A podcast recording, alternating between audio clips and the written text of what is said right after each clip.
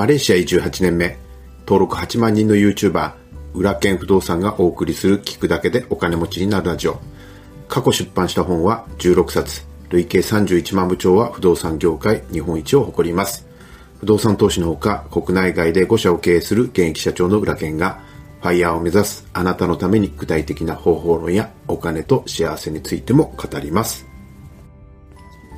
今日もお知らせからさせてください。え2月1日から競売不動産セミナーの教材を販売開始しました。え2月いっぱいはかなりのお値引きで販売をしています。詳細はチャプターにリンクを貼っておきましたので、ぜひ、ご覧ください。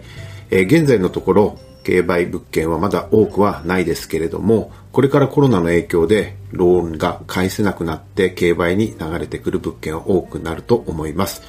え競売物件は市場価格よりもだいぶ安く買えますが、競売物件をどうやって調べればいいのかとか、事前の調査の方法とか入札の方法とか、占有者がいた時にどう対処すればいいのか、え競売物件でも銀行融資をつけられるのかどうかなど、今まで知りたくても、どうやって勉強すればいいのかわからなかった、えそんな内容が全部入っているコンテンツになります。えチャプターにリンクを貼っておきますので、ご興味のある方はぜひご覧ください。おはようございます。日曜日の朝ですね。えー、お目覚めはいかがでしょうか。えー、私事で恐縮なんですけれども、YouTube の登録者がなんと8万人を超えました。イエーイということで、いや、本当に嬉しいですよね。今、不動産投資系で一番登録者が多いのは、もふもふ不動産さんなんですけども、28万人ぐらいでしたかね。えー、もふも不動産からはかなり差があるんですが、不動産投資系では今、2番目に、えー、登録者が多いんじゃないかと思っています。えー、もう7年も YouTube やってるんですけどね、もうやり方がちょっと下手だったのもあって、やっと去年ブレイクできまして、さらに年明けからですね、一気にまた登録者が増えて、えー、10万人の大台に手が届くところまでなんとかやってまいりました。で、この Voicy もですね、まだ始めたばかりなんですけども、もうすでに、えー、登録者が1000人を超えましたし、あの、本当に感謝しかありません。えー、皆さんからいただくいいねとかコメントが本当に励みになっています。えー、これからも頑張っていきますので、ぜひ応援をよろしくお願いいたします。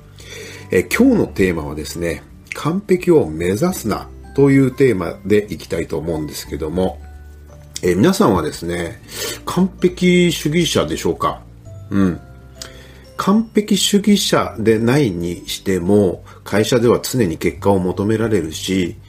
個人のね、目標もあると思うんですよね。その目標をクリアできないと、まあ、出世とか、えー、ボーナスの査定に響くから、まあ、常に完璧を求められるような、まあ、そういった場面って多いんじゃないかなというふうに思います。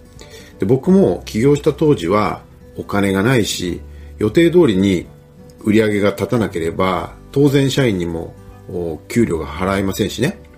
自分を律して仕事を完璧にしようと、まあ、当然してきましたし、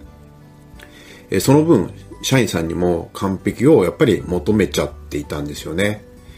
で、とにかく当時は、まあ、無名でしたし、完璧なものを作らないと売れない、受け入れられないっていう恐れみたいなものが、まあ、あって、かなり自分の中で基準を高い位置に、えー、持っていってたんですよね。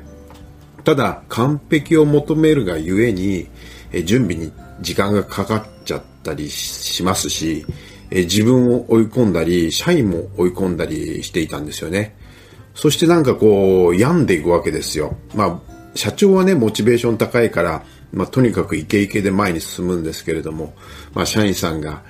あの、やっぱり具合が悪くなったりするわけなんですよね。でも、そうやって一生懸命準備したにもかかわらずですよ、完璧にできたことなんていうのは一度もないんですよ。じゃあなんで完璧にしなきゃいけないのか。すごく悩んだんですよね。本当に完璧にならないんですよ。うん。で、これは自分の能力の問題なのか。本当に悩んでるんですよね。で、まあ、ある本を読んで、あ、そうだったのかっていうことに気づいたんで、まあ、その体験をですね、皆さんとシェアさせていただきたいんですけども、まあ、ちょっとどんな本だったかっていうのを忘れてしまったんですが、あの、ユダヤの格言の本だったんですよね。うん。で、そのユダヤの格言にはどう書かれていたかっていうと、78%の法則っていうのがあって、ユダヤ人は78%で良しとすると。うん。多分、これ統計学的な話だったと思うんですけども、完璧にやろうとして、まあ、準備をしたとしても、えー、78%しか成果が上がらないといった確かそんな話だったと思うんですけども、まあ、とにかく完璧を求めるなということだったんですよね。で、78%の成果で良しとしなさいと。うん。だから、いくら100%できる条件を揃えたとしても、材料を揃えたとしても、資金を揃えたとしても、絶対に100%にならないから、まあ、えー、ある程度ね、78%ちょっと半端なんだけれども、8割程度の条件が揃ったら、まあ、さっさと始めちゃって、そして8割の成果で良しとしなさいと。うん。いうことだったんですよね。で、残りのできなかった2割はどうするのかというと、今度はその2割を8割の成果にして、で、またできなかった2割を8割にの成果にして、ということで、えー、どんどんどんどん精度を上げていってですね、限りなくまあ、最終的には100%になればいいということだったんですね。99.9999%も、もうほとんど100%ですけどね。で、これは有名な28の法則っていうことにもつながっていくんですけれども、これ2対8の法則っていうのは何かっていうと、会社の中で8割の収益を上げるのは2割の営業マンだという法則だったり、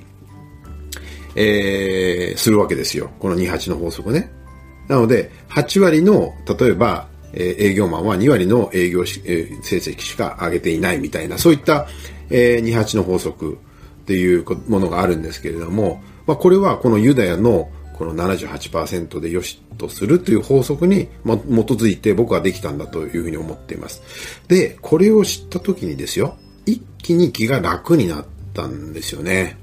うん。で、よく完璧にできるという自信というか、まあ、条件が揃わないと、まあ、前に進めなかったりする人っていうのいると思うんですよね。うん、特に大手の会社さん。僕はもう過去、その、まあ、ピッカピカの大手の、おなんだろう、サラリーマンさんと仕事したこともあるんですけど、とにかく完璧を求めちゃって、その、えー、完璧にできるという自信、条件が揃わないと一歩踏み出さない人がすごく多いという印象なんですけども、あの、やっぱりこの法則に基づくとさっさと始めて、ま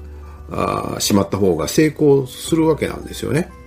なんでこのユダヤの78%の法則、まあざっくり8割の法則としましょうか。これを知って気が楽になりましたし、まあ、当然社員さんを追い込むこともないですし、むしろまあ、社員さんが立てた目標のうち8割できれば大成功ということで、まあ、評価するようにもなりましたしね、まあ、そういったことで病んでしまう社員さんもいなくなりましたし、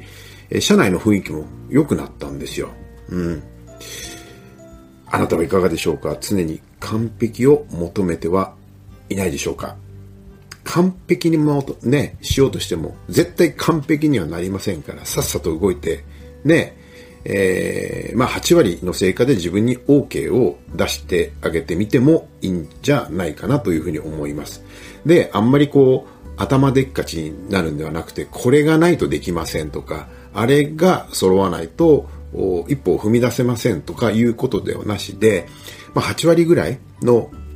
条件が揃えばもうさっさと動いてしまって、で、早くそのうまくいかない2割を見つけると。いうふうに思考回路を切り替えてあげれば、まあ、随分と、まあ、心も軽くなりますし、8割の成果で完璧っていうふうに思えるようになれば、え行動する勇気っていうものも持てるように、えなるんではないかなというふうに思います。え今日のテーマは、え完璧を目指してはいけないというお話でした。えー、ぜひ、あの皆さんのですね、え仕事、生活の中に取り入れてみ、えー、てください。それでは今日も一日お元気で。